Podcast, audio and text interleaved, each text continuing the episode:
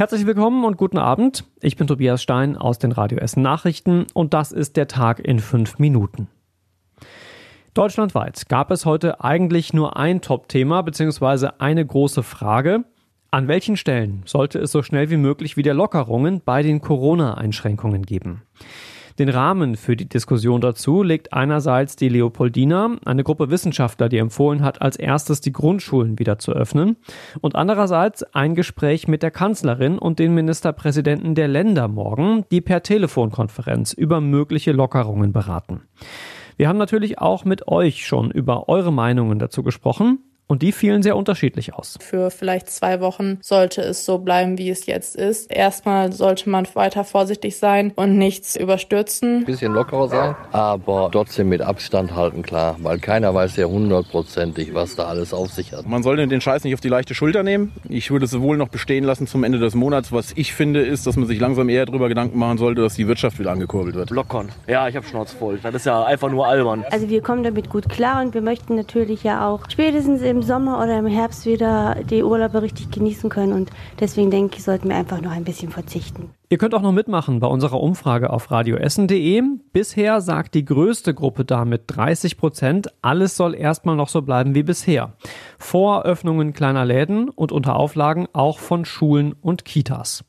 Ihr findet die Umfrage in unserem Corona-Bereich auf radioessen.de, einfach rechts oben ins Menü und dann auf Coronavirus aktuell. In Altenessen mussten heute Morgen Anwohner der Hausbergestraße einen schrecklichen Anblick verkraften. Als sie aus dem Fenster sahen, sahen sie einen Mann, der brennend über die Straße lief. Die ersten Zeugen riefen sofort den Notruf. Als Feuerwehr, Notarzt und Polizei ankamen, war der Mann schon von Passanten gelöscht worden, die gerade auf der Hausberger Straße unterwegs waren.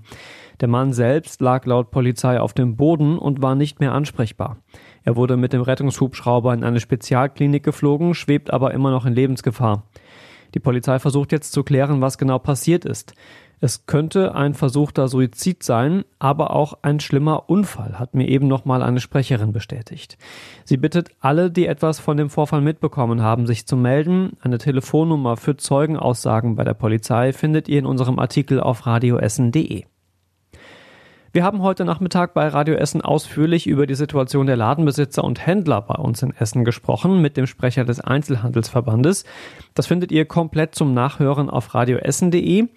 Wir haben uns aber auch nochmal mit dem absoluten Krisengewinner beschäftigt, mit dem Autokino in Berge-Borbeck. Der Betreiber hat nämlich gerade fast täglich volles Haus und bekommt außerdem aktuell hunderte Anfragen für Veranstaltungen. Das Autokino in Berge-Borbeck ist der letzte Ort hier bei uns in Essen, an dem überhaupt noch Veranstaltungen stattfinden können. Deshalb wollen da unter anderem Musiker, Comedians und YouTube-Künstler auftreten.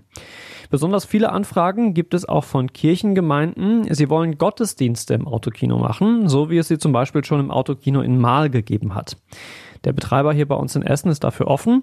Die Gemeinden müssten sich aber selbst um ein Sicherheitskonzept und um eine Genehmigung bei der Stadt kümmern, sagt er. Auf der A40 wird es hier bei uns in Essen diese Woche immer wieder mal enger.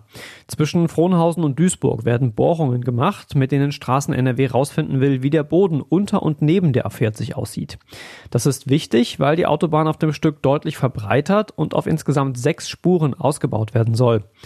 Für die Bohrungen wird diese Woche immer wieder mal eine Spur auf der A40 gesperrt, mal Richtung Dortmund, mal Richtung Duisburg.